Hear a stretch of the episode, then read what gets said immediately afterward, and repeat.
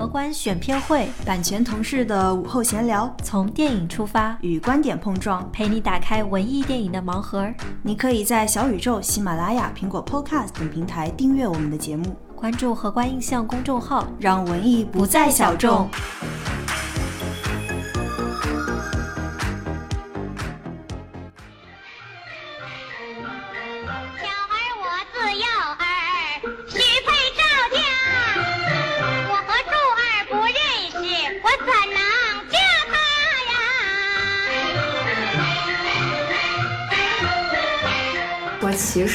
观众在那个一百二十分钟里面是最聪明的人，对，就他坐在那个里面，他以一个旁观者的角度看那个世界，他就永远比你创作者要聪明，就他能看出所有的细节。我觉得在这一点上，我我觉得我对观众是有信心的。但是很多时候观众不愿意走进那个门去变成最聪明的人，因为他有时间，他有他有去别的地方聪明的时候。《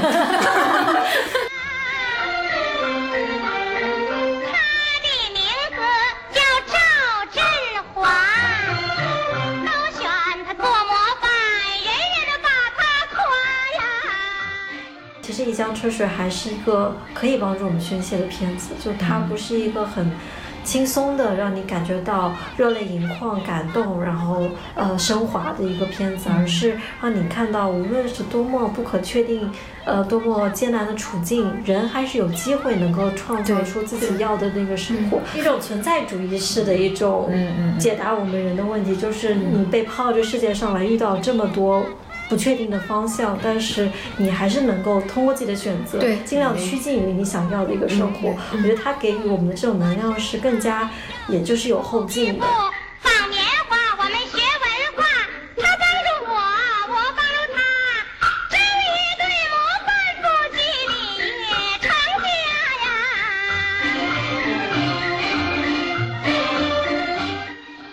它里面的人物都是有血有肉的，而且他的讲述很真诚。嗯，它不是为了齐情而去创造一个故事。我觉得他可以用这样一句话来说，就是他在这个故事里面，人不是一个手段，而是目的。他最终还是要回到人身上。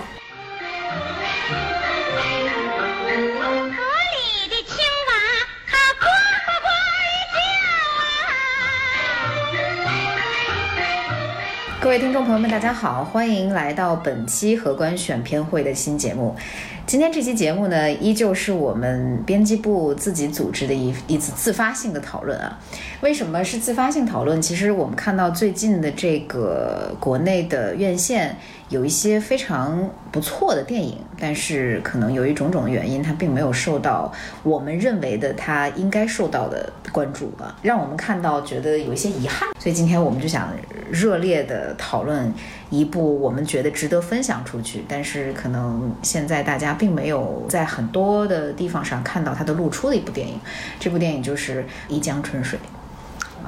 好，鼓掌。牛，开场太牛了。这开场白觉得好像还还比较严肃，但其实我们在想去聊这个电影的时候，发现它并没有我们想象当中那么沉重。这部电影其实现在在豆瓣的评分也蛮高的，它是由呃导演高启盛编剧和导演的。这个女主演的李妍希，她也是在今年的 First 青年电影展上凭借这个作品获得了最佳女主角的荣誉。然后这部电影呢，其实也是一个。方言系的作者电影啊，它是由全篇纯武汉话的演绎啊，几个主创呢也都是湖北人，在二零二二年的一月七号登陆了我们的院线。然后这部电影片长是一百零四分钟，呃，它的英文名叫《River of Salvation》，Is that right? Yes。对，这开场白呢，就是基本信息就是这样子。然后我们四位呢。今天坐在这里聊这个配置也是，我觉得其实相当豪华 了。大家可能，大家大家听听听了我说这么多呢，其实会很好奇今天到底是谁坐在这里聊。我觉得就 然后一听到后面没有谁关掉，由我们的新朋友开始吧。新朋友开始，我们第一次在荷官选片会上露出自己声音的一位优秀的同事。听众朋友们好，我是婷婷。嗯，大家好，我是松果，我是 B B 燕。嗯。然后今天这三位呢都是荷官的优秀的同事啊。我们在结束了一天紧张又繁忙的工作之后，终于能干点开心的事儿。我相信他们应该跟我抱有一样的感情啊。就是这个电影开心。呃，其实这这部电影，我觉得大家可能看的这个时间颇有先后，基本上都是这周在它刚上映的时候，大家就去看了。金靖和我。应该是看的比较早的，在 First，但就第一次看的比较早，但是其实上映了之后也都立刻进了电影院去再进行了俗话讲二刷啊，就是但是是票房贡献，对对对。然后我们可以先谈一谈观感吧，B 变 B 变先来。嗯，好，呃，我是听我是去看那个 First 的包场，那场面就非常的豪华，有导演带着编剧，不对，就他本人。带着 演员，然后全场的话有 First 的的这个工作人员啊，有演员啊，大家聊的比较多的时候，就是这个非常自然的表演，嗯所以他也是获得了 First 的这种表演奖项。嗯嗯，给我印象最深的就是这种文艺片一般会期待它的节奏比较缓慢，情绪比较压抑，有几滴泪水。当然这些也有，但是最独特的地方就是这些人物的情感是。嗯，起码表面上它是轻松的，他们会笑，会有幽默的打趣，嗯，会有这个，嗯，就是生命力会能看到。嗯，就是虽然生活境遇是一个洗脚妹的境遇，但是他们也有自己过日常生活的方法，会去打水漂，开开玩笑，会一起骂骂男人，都非常的 活泼。底层的尊严，呃，不是说嗯，只是描画苦难，而是还能够看到他们是怎么应对那些处境的，提炼出来就是生命力和和和。第二个是什么？怎么面对苦苦难的这个处境？对，还是幽默感，还有这种自然的表演。我就比较朴素，因为我对这个也是看了 First 那个包场，但是感谢 First，就是我一开始对这个片子没有什么期待，就是非常普通观众的走进影院，然后看到前几个镜头的时候，我心想完了，就是一个是这个方言，然后又是固定镜头，然后一个呃成就是成年女性和一个老奶奶之间的这个对谈，我就觉得。完了完了，要睡着了。但是没想到，就是还是非常好进入的。方言很自然，然后表演也很自然，然后叙事很生活化，但是让你好进入，就是你能感受到他不是在刻意的去拍一个文艺片，而是他想用镜头语言也好，或者演员的表演也好，去真正传递一些导演的这个想法，所以是。我觉得是挺惊喜的吧，就从普通观众的角度讲，是一个嗯偏很好进入的文艺片。前三分之二是那种循循善诱的，跟这个女主角经历 她周围的周遭的故事，她的弟弟啊，然后她的老板啊，她的爱人啊，然后她在那个洗脚当洗脚妹过程当中，她的好朋友呀，然后徒弟啊，就是都是很。生活化的场景，然后你也想看他跟这些人到底之后会怎么样，就是完全从这个故事线的角度是这样，然后也会有一些呃，就是自己共鸣的地方吧。像 B B 就提出他觉得这个电影没有缺点啊，有缺点了，还是有缺点。我觉得，我觉得就是还是我看到三分之二，就是有一场这个最关键的戏，然后看到那个部分的时候，就是一直情绪是不断被积累、不断被积累的。然后那场戏之后，我觉得稍微有点。散掉了，不过也也还好吧，就是我是是一个是一个完整的作品对，优点可能两位已经说的差不多了。嗯，承接下来觉得松果刚提出的这个三分之二的节点很重要，是因为呃，如果跟听众朋友们仔细去讲这个故事的话，其实它就是一个武汉的洗脚城里面的有一个叫蓉姐的这么一个三十出头的女性，嗯，她养着自己的弟弟，跟自己洗脚城里面的这些。同样作为洗脚妹的员工金花，然后还有就是金花是他的徒弟嘛，他们两个比较关系比较铁。作为洗脚妹这个身份，周围可能会有一些需要打交道的人，比如说他的老板强哥，同时也是他的情人强哥，也会有经常来光顾这家洗脚店的这个老太太。这个老太太呢，特别照顾这个这个蓉姐，当然后来才发现她有她的目的。呃，他在养他弟弟的途中，他弟弟有自己的生活，然后长大了之后，马上面临着成年之后要要独自生活的这么一个生活的转变吧。情节其实非常平铺直叙，但是到三分之二的节点的时候，突然会告诉大家，溶解身上有着很悲剧性的一个故事，他就会面临着需要找回自己原来的身份的这个过程。就是三分之二的节点，就这个地方就很重要。嗯，呃，其实最开始看的时候，确实到这个三分之二的节点的时候，突然来到这个需要揭秘他曾经人生的故事的这个部分的时候，当然你会觉得有一些难以接受。嗯，就最开始你看的时候，真是难以接受。嗯，但是你第二遍第二遍去看的时候，当你不把它当成这个电影的一个噱头的时候，不把它构成一个我我走到这里我要等待一个反转或者什么的时候，你把它和前面的部分全部变成一个整体来看的话，就是联系起来看的话，其实它是可以接受的。这个是我可能第二遍看的时候觉得有一个。观感的转变吧，反正第一遍看完之后，也在豆瓣上写了一些影评，感觉感觉可能导演那天在首映礼上说的说，哎呀，我看完了之后我就很很关注豆瓣关于我的影评，然后这些影评也也让我会觉得难以接受什么什么，我可能就是那个让他 让他难以接受的影评之一，但是我觉得这个观感在第二遍看的时候。尤其是你关注到这个人物他的嗯命运的发展的时候，他就变得一切都可成立了，情感是非常充沛并且流畅的。这部作品是这样子的，而他塑造的这个蓉姐这个角色，就是十分的贴近生活当中你会见到的有生命力的同时，你又不觉得他苦哈哈的那种人。嗯，婷婷是最早让我认识到这个电影可贵之处的，是婷婷说这部电影值得一看。对，婷婷是编辑部里面头一个为这部电影摇旗呐喊的人。嗯，对，因为我其实我最早看这部电影是去年六月份，我在北影节嗯做一个选片的工作的时候，是当我看到这一部的时候，我就很惊讶，竟然在嗯这么一个投报名的片子里面有这么优秀的一部华语片子。嗯嗯，当时我觉得它跟其他的片子特别不一样的点就是。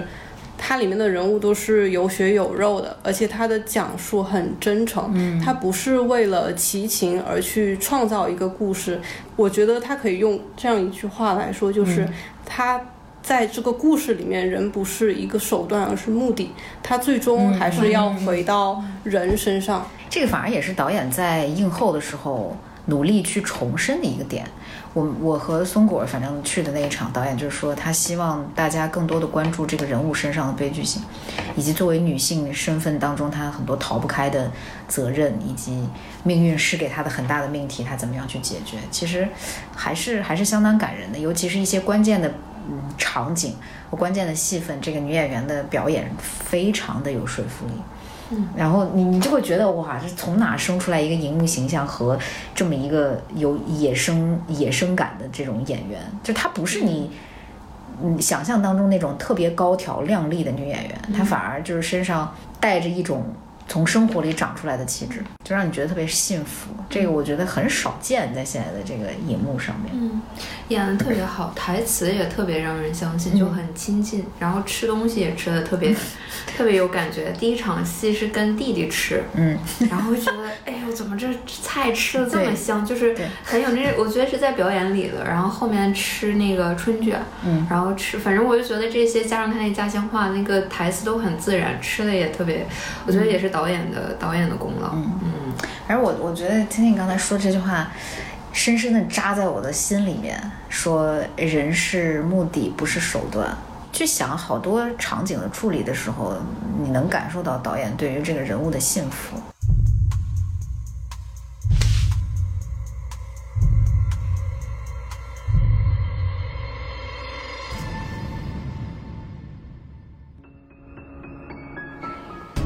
觉得人生蛮多事情都跟跑去卧室一样的，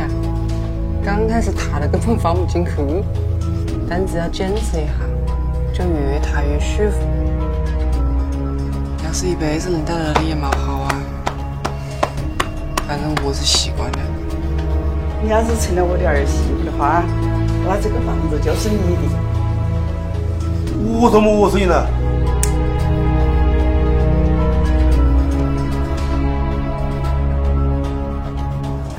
们就一直在夸吧，这个电影确实是很值得一看。然后我们今天其实想不仅从这个它的优点去，还还想从它的反映出来的一些现象去去聊一聊。就是可能大家在接受到媒体或者说自己去找一些信息的时候，扑面而来会有“生活流”三个字，很多人会拿这个导演的作品去跟失之愈合相比较。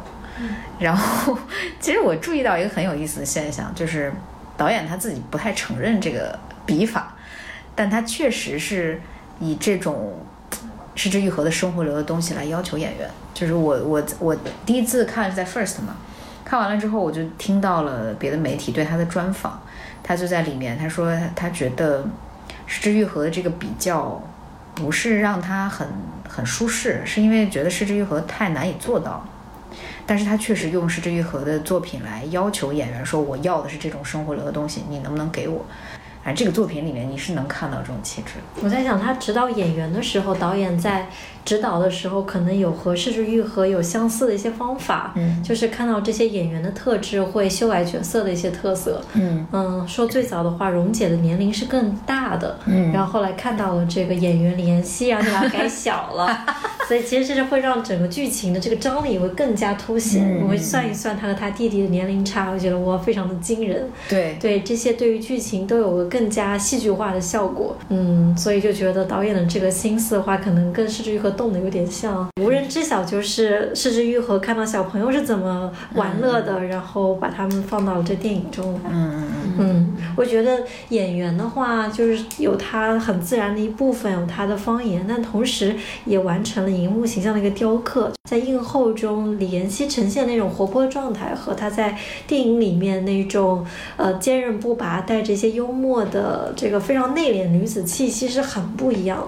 嗯，我很佩服，就是她雕刻出这样一个形象。反正这个生活生活流的这个反应，我觉得不仅是表演上能呈现出，还有里面太多吃的场景。哦，就是我觉得现在可能风靡在荧幕上，你会看到很多打着生活流呈现的这种影片，去呈现一些吃的场景。但是这个吃的场景如果呈现不好的话，会让觉得有一点令人作呕。但是这个电影当中，哇，每一个吃的场景都让你真的很幸福，就是那种。享受食物和和和角色对于生活的热爱，对于庞大命运袭来，但是他依然不屈服那个感觉，就是每一次吃饭的时候，你都有这种感受，无论是他那个吃春卷儿，吃 吃炒菜，吃火锅，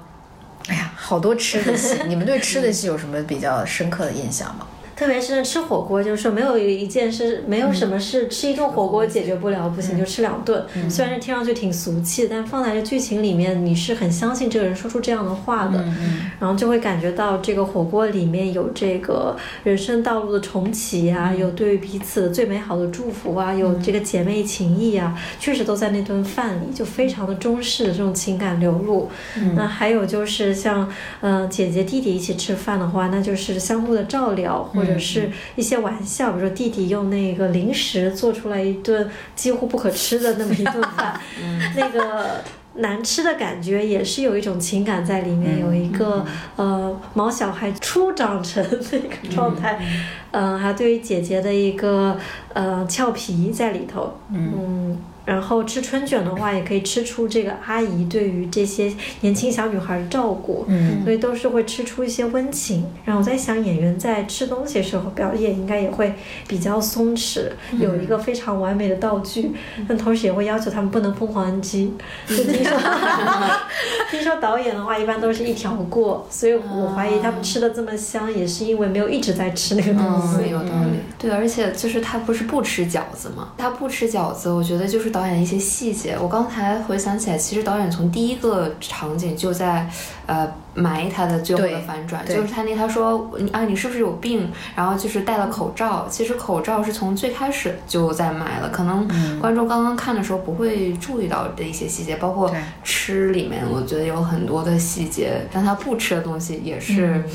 一直对在买一些不吃，嗯，是好像提了两次吧，不吃东北饺子馆儿的东西。对，听话老要他吃。但后来他其实自己私下吃过一次，是的，是的，他自己私下吃过一次，那个是一个相对秘密的场景，就是他只跟他自己独处的时候。是的，就是嗯，我想大家应该有这种经历，就是如果你在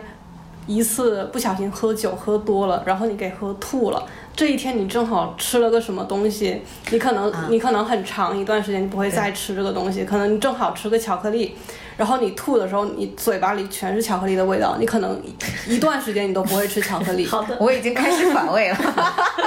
嗯，所以就是我觉得这种这种情感应该是一种很普世的情感。像蓉姐她这样一个在东北生长长大的女孩来说，她之前和前一个男朋友就是很喜欢一起吃饺子。在他亲密关系发生了一个破裂之后，他很可能就是给他带来一些非常负面的心理上的创伤，所以他可能会逃避这种东西。他在之后，他的朋友金花请他吃了两次饺子，他都说他不吃饺子。但是在他和强哥分手了之后，他第一件事就是先去吃了饺子。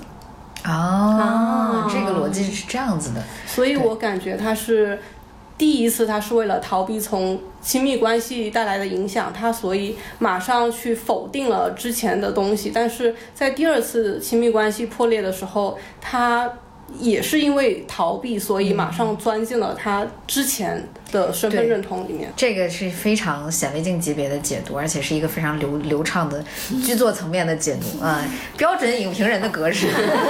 对这样会这样反正如果如果大家没有看过这部电影的话，可能刚才这个已经构成了一个对于剧情的过度的，就是你你知道的太多了，朋友，你得去看一下这个电影。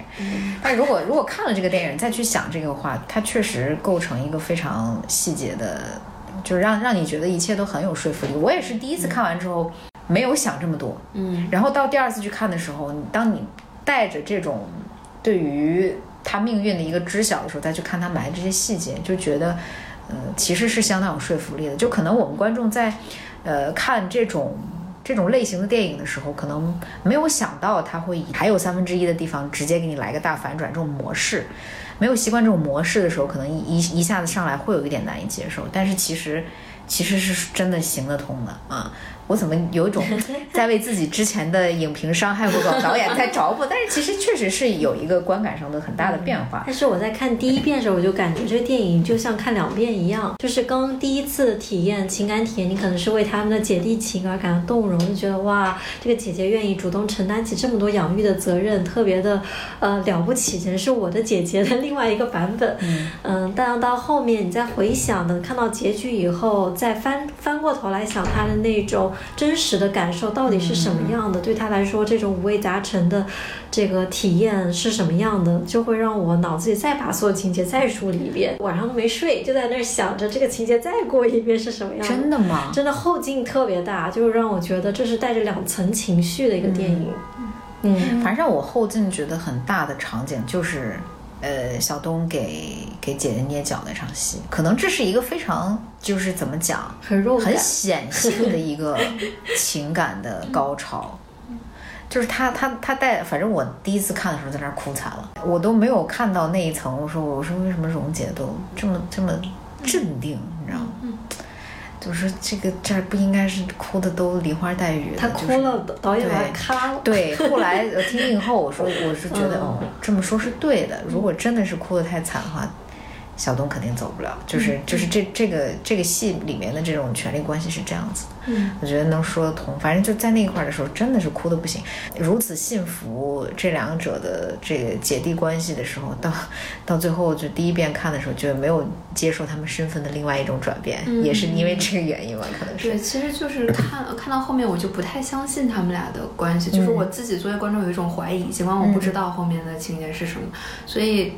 嗯，我很喜欢前面的原因也是因为这个，就是，嗯，我呃反而是听到那个洪湖水啊浪打浪他在唱的时候，嗯、你就感觉这个人。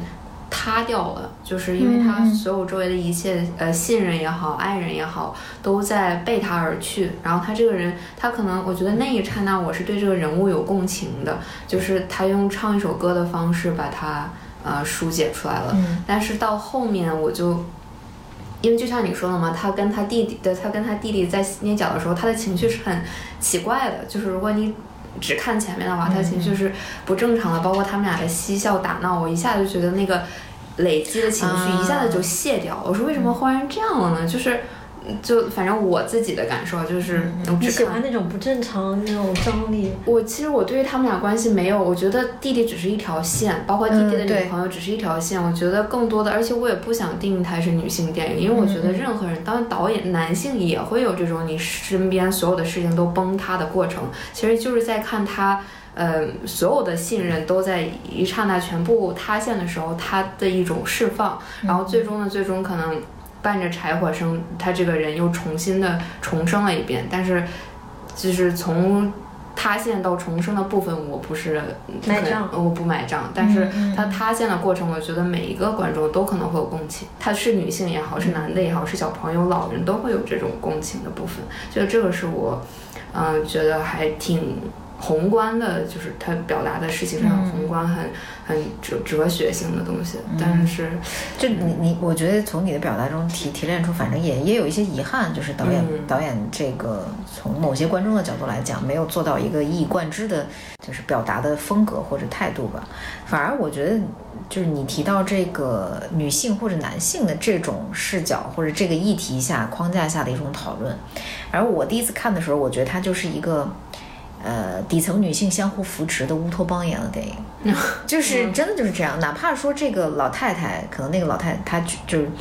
喜欢去她的洗脚廊里面光顾她、照顾她，给她拿春卷儿，后来又怎么怎么样的这个老太太，看起来对她很好，但其实也是有利可图，想想让她去家里面照顾自己残疾的儿子。但我觉得这个其实也是一种悲悯女性的一种角度来来看，但男人在这个戏里面就是。就是一个比一个不行，一个比不行。要么就是他的情人，呃，又骗他，又不忠诚，又偷奸耍滑，然后怎么样，就是不靠谱；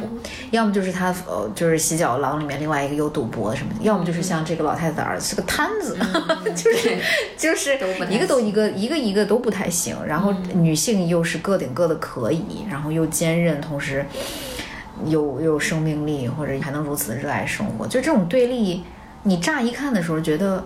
好像还挺真实，但是你细想的话，好像又有一些太易正德的东西，反而让你觉得缺失了一些幸福的手段。就是我第一次看的时候，我觉得他这种对立就是太易得了。我我倾向于觉得有点像来处是归途的感觉，就是男性导演其实是对女性有一种嗯。呃理想化，理呃就依赖感，我觉得是，嗯嗯。就是他想象的女性就是、呃我可以依赖，就是他就是我是觉得这样，因为可能有母性啊、姐姐呀、那种东西在，所以他天然的就会觉得女性可能就是承担很多东西，然后。他，然后他也认为这样的表达会讨好到女性观众，但事实上可能会有一些不讨好吧。就，但我觉得这个问题不太大，就是我没有觉得他触犯对。我，我不是，我倒不是觉得他、他呃冒犯到了我或者怎么样，我是觉得这个视角挺有意思的。嗯，就是就是把男性塑造的很很不行，然后把女性塑造的特别可以，而且这个确实有一种立场的对立。反正如果说站在听听刚才输出的那个关键金句，如果人是一种目的而不是一种手段的话，那可能他主要用的这种对立不是一种手段，而是一种目的，就是他他其实是在。嗯，以个体的角度来讲这个故事，而不是以性别或者说把它站成一边儿或怎么样，我没有没有那种特别强烈的感觉，但是只是说你你看完之后，你在悄悄的归类的时候，哎，这个事儿挺有意思的，是这个角度来来思考这个就你。换位想，如果蓉姐变成荣哥，这故事就 就不成立，你就很观众很难，就是我觉得拍男性更难。对啊，如果是荣哥，然后他的呃妹妹，对，你就觉得一切就 变化，啊！就是可能真的会，对我觉得是因为我们还都。有一种其实是男性视角的观看在里面，就天然的会同情女性，会觉得啊，她好不容易。也正是因为这样，有一些人会觉得她不不是特别。我我是觉得女性她之所以讨论起来更加的。嗯，有意思，更加适合影像表达。除了它看起来好看啊、多层次以外，就是他身上总是背负着母职、背负着养育、背负着情感连结这样的一个社会期待。那对于男性来说，他可能更加简单，他的生活任务可能就是职业上 OK，然后人靠谱，生活任务，最近心理学上学的一个生活任务，就是人的生活任务可能包括婚恋、包括社交、包括职业。那对于男性来说，可能职业这块顶住了，基本上就还 OK。但对于女性来说，你不能是一个孤家寡人、性格古怪的人，你不能是不管你家庭只管着自己的人。所以我就觉得，可能对于女性来说，她要探讨的面会更广，她的这个艰难的情形会更加棘手。我觉得那些男的也不是不行啊，我觉得那些男的，其实你从这个强哥他个人角度，他是一个成功的职业男性啊，开了个店，对，虽然就是情感上有点背信弃义，耍一些小手段骗女友，然后还根据是市场潮流什么赚钱干什么，但这样其实剥削了别的女性啊，对，嗯，所以还是一个挺普通的追求自己事业的一个男子，然后这个弟弟呢，就是没有长成，当这女朋友。跟他炸他的时候，他就被吓了，整个人就开始逃避，去这个呃游戏厅玩，然后也不愿意去面对他造成的一个烂摊子。嗯，我觉得处于这个年龄阶段是可以理解的，因为本来男性这个心理成长的速度会比女性稍微慢一点，但他最后也完成了一个人的那个独立，就是踏上征途去找这个女孩，愿意去理解她这个破碎的家、破碎的心灵，去陪伴她一起流浪。什么的，就觉得最终也是给了她一个成长的机会。啊，别的男的瘫着的那个男的 就就算，他就是一个，他也是有愤怒的，因为他曾经被他母亲强制要求去什么去接父亲，结果造成一家的悲剧，然后他自己也是一直无法原谅母亲。这些男性角色的话，也都有他们的苦衷，所以我没有感到对立，就是女性有女性的苦，男性有男性的苦，但女性可能在塑造中，我感觉整体会更真诚一点。对，男性可能更多伪装，更多逃避，更多防御。赞成，所以。我觉得这个电影跟性别没啥关，就是对，但很神奇，就是导演一定要搞个性转，就是他把他自己个人就会投射在这所有人身上，但我也相信他投射最多的也还是溶解吧。对，如何他他啊？他说他自己就是蓉姐嘛，他觉得他，真的，对对，他说他因为心灵细腻，所以他选择女性角色。他就是所有人身上都有些他的影子，但我想，既然这是主角呢，应该是他投射最多。对啊，这种说法我是我是承认，就是说他把生活的困苦也都投到这个人身上。对对对，就而且投的挺挺好，让人相信。对，我不知道他拉扯的是谁，他拉扯不是他弟弟拉 拉扯的是谁。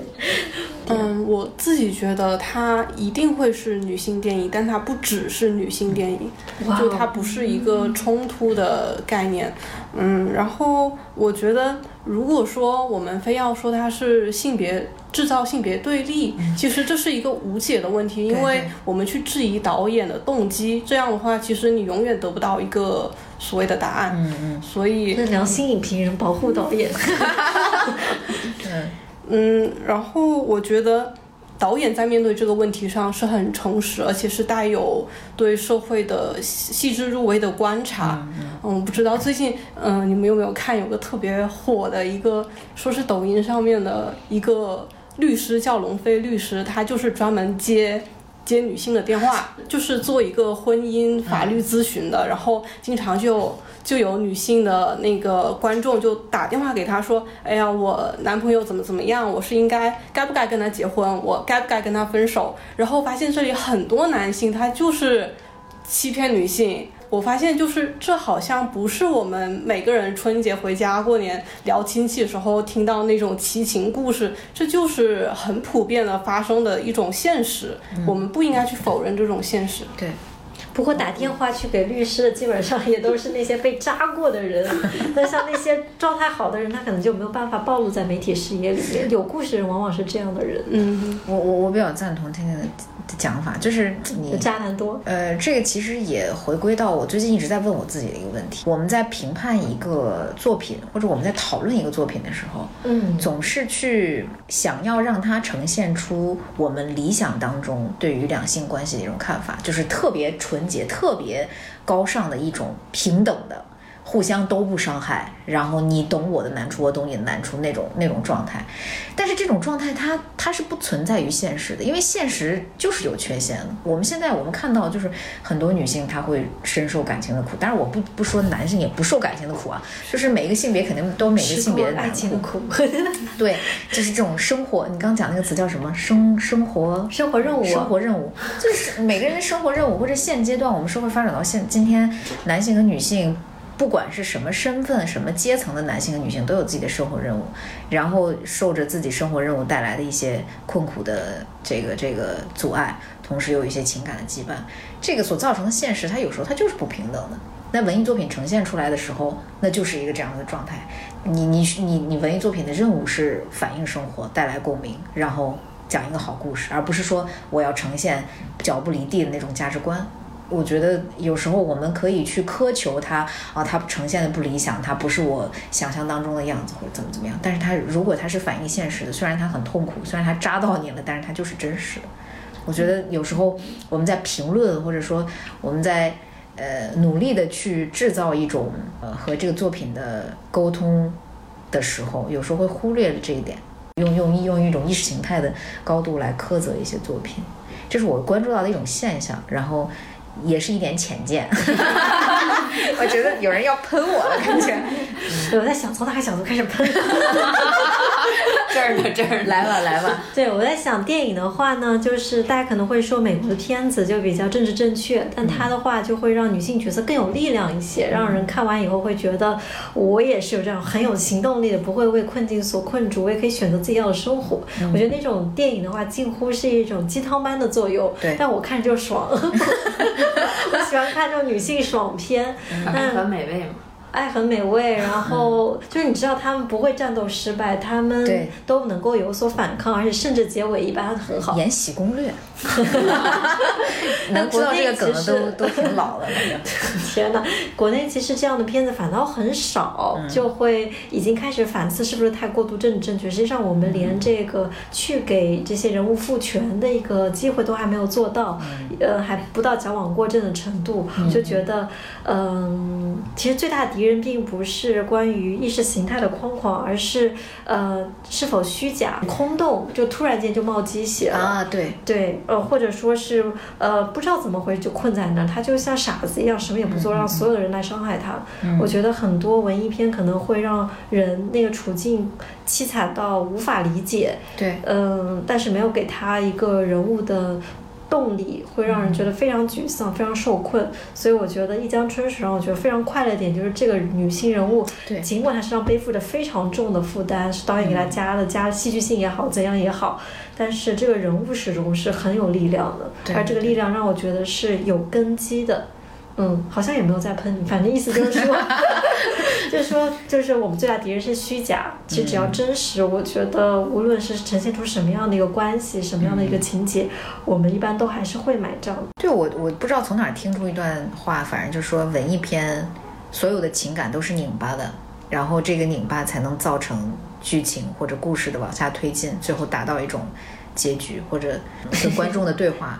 但是我觉得《一江春水》也不拧巴呀，你也不能说它顺畅或者流畅，但是可能它过程当中还是有一些磕磕绊绊，但是它其实并不拧巴。就是我觉得这个也打破了一种文艺片的套路，或者在大家眼中所看到的那种固有的模式化的东西，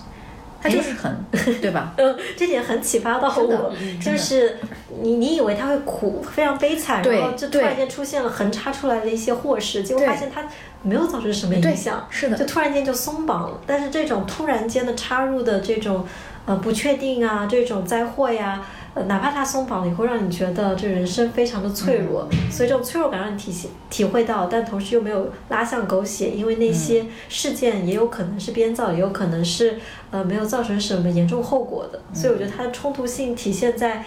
好像发生什么又没有发生什么，但在这个过程当中，他的情感又很充沛。很充沛，他就是做好了那个准备。对他就是利用这种感觉，利用这种观众对于某一个戏剧冲突的期待，然后最终没有给你这种戏剧冲突，但是却给你了情感的冲击。我相信生活有时候就是这样，就让你觉得非常恐惧，这事情可能会扭转到极其恶劣的结果，嗯。然后你也做好准备，你也去面对，就发现哎没有，就是挺好，就是就是松果刚讲那个“洪湖水浪打浪”那个场景，就是很好的能概括在这部作品当中，导演所呈现的一种风格或者表达的这个习惯。你等一个他崩溃的场景，他摔盘子、摔碗什么，你你好像觉得文艺片，嗯，男女主角会达会达到那种情感的表达，但是他没有，他就是唱了一首歌。哎呀，我好喜欢他唱那个歌。对，就唱。孙红老师唱两句。努力了。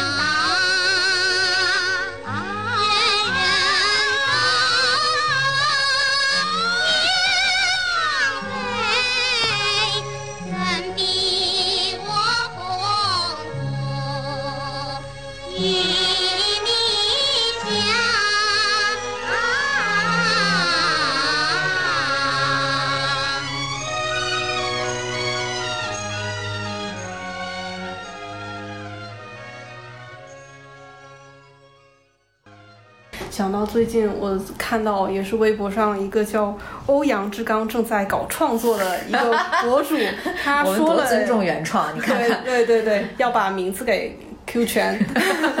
这个人他说，在艺术上靠变故、车祸、意外实现的悲剧。都不是好的悲剧，真正好的悲剧是所有事情都是合逻辑的，所有人都是正常的，甚至是善良的，但是事情仍然无可挽回的缓缓的滑向溃败，没有赢家，没有幸存者。你同意这句话吗？对，这话我觉得说的很好。我觉得就是海边的曼彻斯特，我特别喜欢这个电影。同意这句话啊！你来来来说说为什么？哎，我真的不同意这句话。就是我当时读到这段话的时候，我就觉得怎么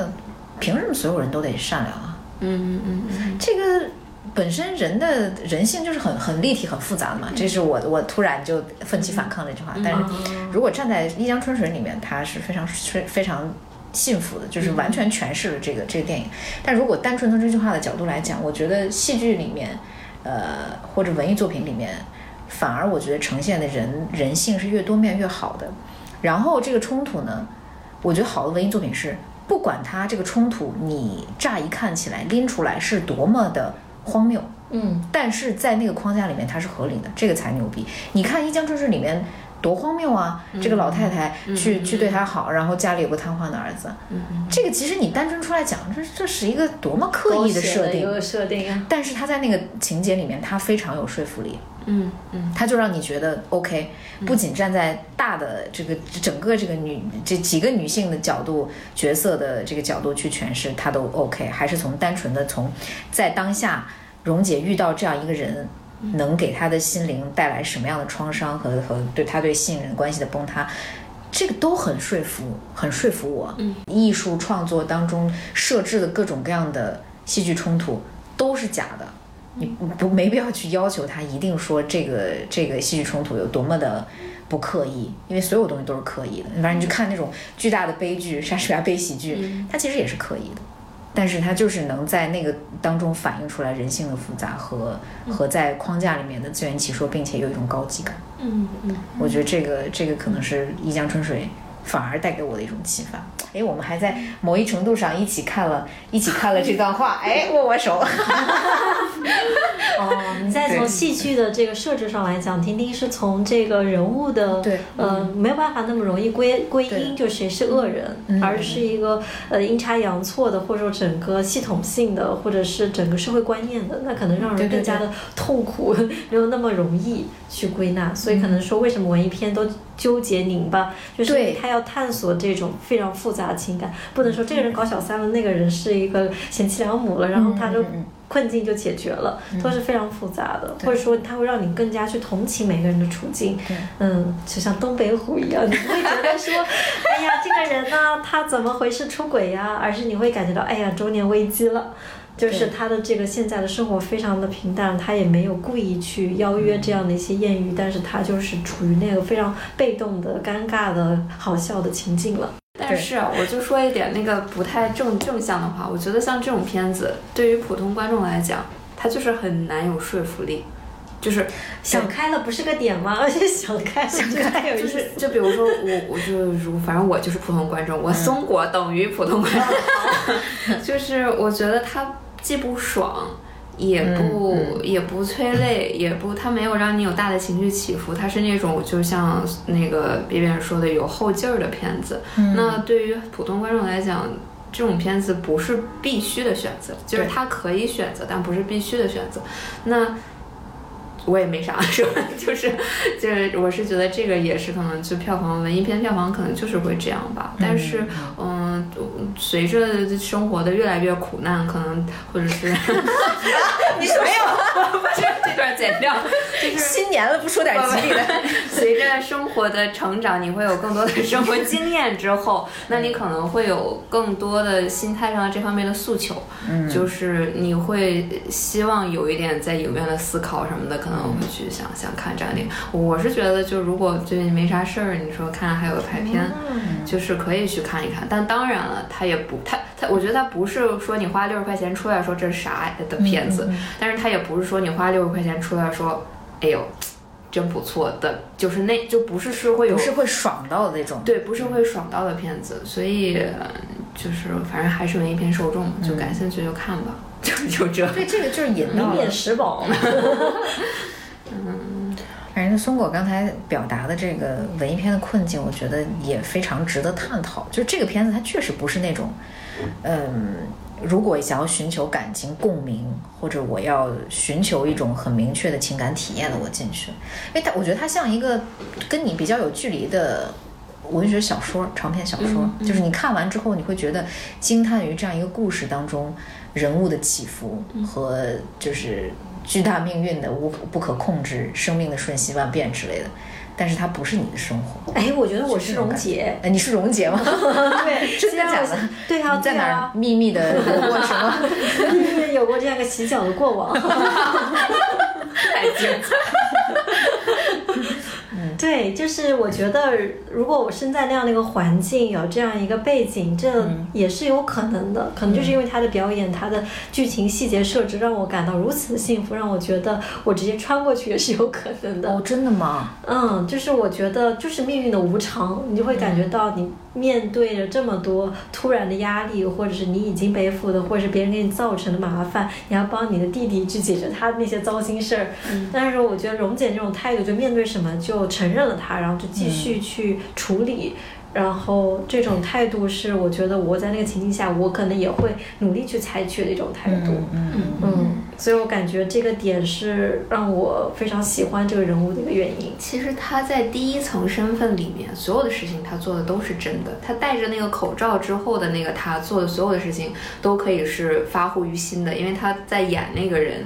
摘掉口罩之后的世界，我觉得其实是散的，是是哦他是没有，就是他是很柔弱的。然后我觉得很共鸣的，也是因为我觉得这两层，嗯、身份其实每个人对，反正我觉得会会有，就是。你有一个，就比如说，好，现在我们工作，然后那松果坐在这儿就是松果，然后你会就是有一个扮演的过程，然后但是其实底层，我觉得每个人都有那种很脆弱也好，或者虚谎言之后的那个自己的，大家听懂了吗？你松果可能有点精神分裂。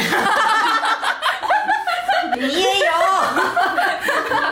我有，我有，我有。强迫别人承认。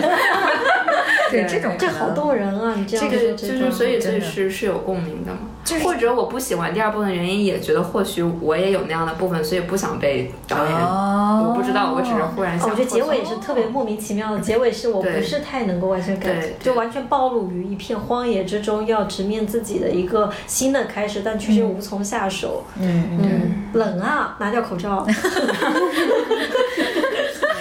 对，在在武汉这种湿热的地方戴着口罩，反而回了东北老家摘了烧了。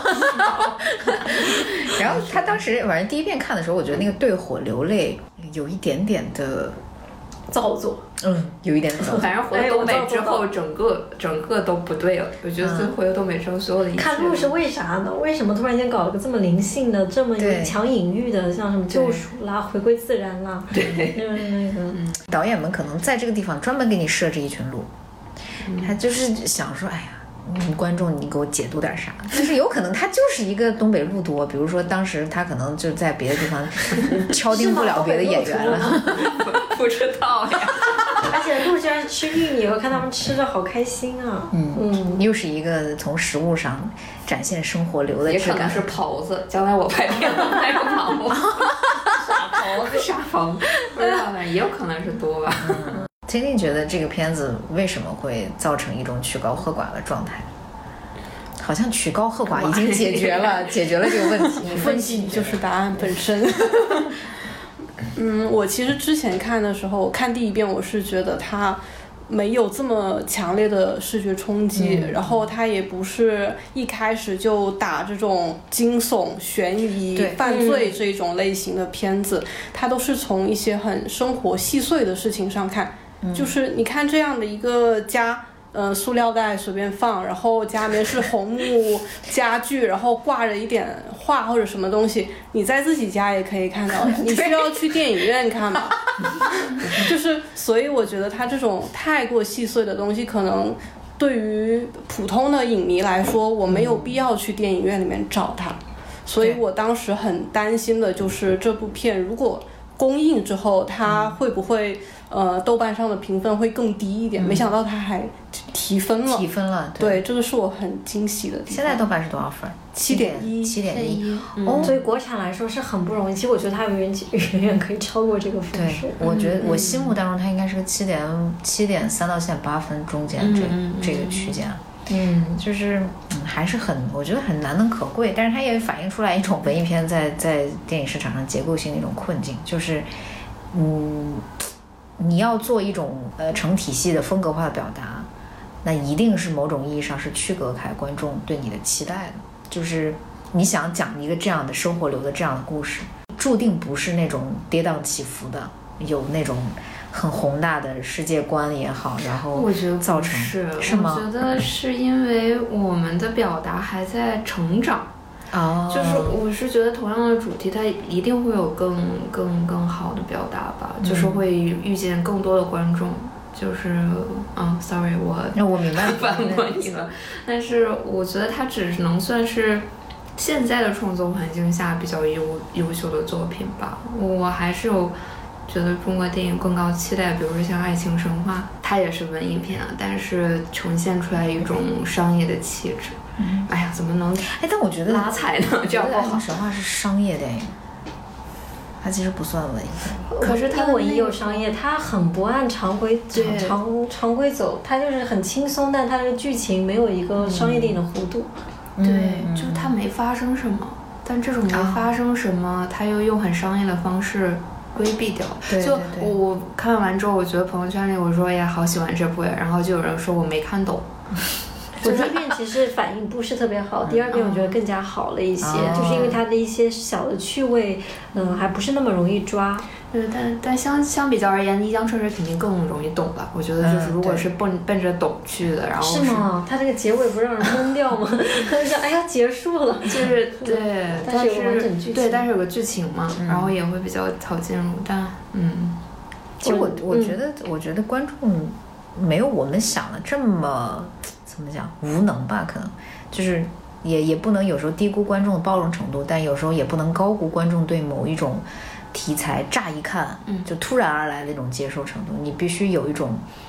呃，合理的对他们的这个这个迎合这个词讲出来好像有一点变性，但是我觉得是是要这样，就是你得照顾观众。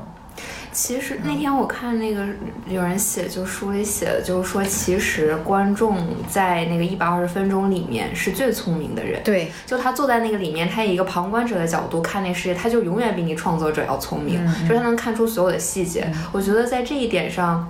我我觉得我对观众是有信心的，但是很多时候观众不愿意走进那个门去变成最聪明的人，因为他有时间，他有他有去别的地方聪明的时候，所以呃，这个我觉得是可能剧本杀更聪明，对，就可能是我们作为。嗯，行业的这个发行者或者是创作者可能要考虑的问题，怎么能让他打开这个门？就其实我觉得我们做播客也好，写文章也好，都是想让更多的观众把那扇门打开，去做那个聪明的观众。其实大家走进去肯定都很聪明，但就是我为什么要走去那个去那儿花六十块钱聪明？就你得找一个钩子，你得找一个钩子把观众引进去，然后同时，嗯，合理的怎么讲，营造一种。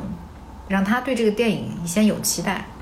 然后他是否满足这个期待，那就是片子的事情。嗯，其实观众也就是我们自己，说说他们，他们其实还是在说我们自己。我就觉得像我们这样的观众呢，嗯，就看这个电影在和什么做比较，就他是在争取我们什么方面的时间。我觉得对于像《一江春水》这样的影片来说，它太难了，它要和其他的影片。呃，像爱情神话，像更具有商业性的，还有什么片？呃 呃，东北虎，东北虎也是文艺片。反正就文艺片自己也有一些小小的竞争。然后，呃，在电影院里面还有那些更轻松易懂的《魔法满屋》，还有就是《黑客帝国》呃，《黑客帝国》。嗯，他还要去跟我们其他的时间，比如在家里躺着的时间，还有去呃跟朋友们吃饭玩乐的时间。就是现在我们已经非常的疲。备，然后也对于生活有很多反思，也有很多的不如意。但是在像《一江春水》这样的影片中，不是那么容易得到一个快速的宣泄。嗯嗯。但是我觉得，其实《一江春水》还是一个可以帮助我们宣泄的片子，就它不是一个很。轻松的，让你感觉到热泪盈眶、感动，然后呃升华的一个片子，而是让你看到，无论是多么不可确定，呃多么艰难的处境，人还是有机会能够创造出自己要的那个生活。他努力去贴近，或者他努力完成自己的责任，在过程中比较有尊严，还带着幽默感。我觉得他是一个，嗯，一个。哎呀，来满满的正能量，就是一种存在主义式的一种解答我们人的问题。就是你被抛到这世界上来，遇到这么多不确定的方向，但是你还是能够通过自己的选择，尽量趋近于你想要的一个生活。我觉得他给予我们的这种能量是更加，也就是有后劲的，不是看完爽完就完的。所以我最后还说了说这个影片。正能量，在在这个程度上是有一个嗯，能给我们感到有力量感的，嗯嗯嗯，对。但他这，我觉得他这种能量感是需要观众主动去迈出一步，和他相拥的这种动作，就是观众还是稍微要付出一些 包容的。能量，嗯，才可以感受到这种东西。就是有些是你就站在那儿，那影片直接往脸上砸的这种，大部分是这种。但是这个这个电影，我觉得它相当尊重观众，嗯，它让你就迈出这一步之后，让你感受到这种能量之后。并不会，你不会觉得亏，你不会觉得我我走了一步，我我浪费了我的这个时间或者是精力。感觉像恋爱一样，就是我们迈出这一步，人家会给予更多的那个迈迈进更多，向我们走近是一个很有力量的电影。不像有一些电影的话，它直接向你冲过来，但是你感觉之后只剩下空隙，只想闪躲，然后看着它撞到树上。对对对，那其实聊了这么多，反正大家也能感受到我们对这个电影的肯定和支持，以及想让大家走进电影院去支持这部电影的决心。所以，反正已经聊到这儿了，就剩下两三句话给各位用最简短精炼的语言来推荐这部电影吧。我如果先说的话，就就是只有一个，这个叫什么偏正短语，嗯，就是难得一见的生活。这就是就是你你你你出于生活中的一种熟悉的感觉，自然流露的感觉，但它又是难得一见。让我来用三个词概括你说。你说，真实、真诚、真切，因为真实的人物展现和真诚的表达方式，让观众真切的共鸣。再见，哎呦，这个是颁奖词吧？我们说完了。最佳影片奖授予的是噔噔噔噔噔噔噔噔，一江春春水。水 River of Salvation。哎，我觉得我们怎么每次聊所有电影都会最终彩虹屁的结束？没有，我们什么公司推广文艺但其实我们也是，我们也很真诚，我们也聊了一些们自己也很喜欢。我们也聊了一下它的缺点，它这个缺点就是，嗯，不那么令人难以接受。嗯，就是反正我们聊下来，就是他他不是完美的，他当然觉得是是绝对有缺陷的这个表达，嗯。但是是可以接受的，嗯。并且这个是呃你能理解的一种缺陷，嗯，不是说那种哇靠难看，嗯嗯，走开的那种缺陷。我现在就陷入枯竭了。是的，是的，我现在也是在这样一个状态当中 其实。你刚才那个挺好的，我印象对极度深刻，人人人作 为目的而不是手段，是的，人作为目的而不是手段。很棒。嗯，就这这片子去看好吗？去看。好，幽默，好，幽默不是你想象的文艺片，居然就是让我呃让不会让你睡着，而且还带着幽默，而且会给你留下力量。嗯。说个大白话吧，其实。确实他，好的。他的这个幽默感，我们好像也没有过多的讨论，但是其实他真的就非常非常自然的那种幽默感，嗯，生源自生活的好笑，嗯，哪怕是洗脚，也可以看到他们被那个烫脚的那种舒爽，那个 瘫痪的表情，觉得特别的自然，就很幽默的。嗯包括他那徒弟，我觉得特别好，这些角色。哎呀，来不及了，那个金花。嗯，反正大家看吧，大家看吧挺好的。呃，非常非常希望说看过的听众朋友们能在我们的这个节目下方跟我们热烈的讨论起来，有什么不同意这些主播观点的呢？请欢迎骂我们，请欢迎，请找到我们，然后努力的骂。点名骂。我们走黑红路线了，现在。好想要想要。欢迎留言，欢迎讨论，更重要的是欢迎进电影院支持这部作品。那我们荷官选片会也会在近期呢，呃，集中的发一些对于院线热门电影或者我们认可的一些电影的推荐的节目，也希望大家留守和关注。也非常感谢今天可爱的同事们做客我们荷官选片会啊！一般这个结尾呢是给一些比较尊贵的嘉宾，他们他们也值得好吗？所以跟大家道个别吧我是 flow 我是 bb 我是松果。我是 tt 我们下期再见拜拜。小孩我自幼儿照我和柱儿不认识我怎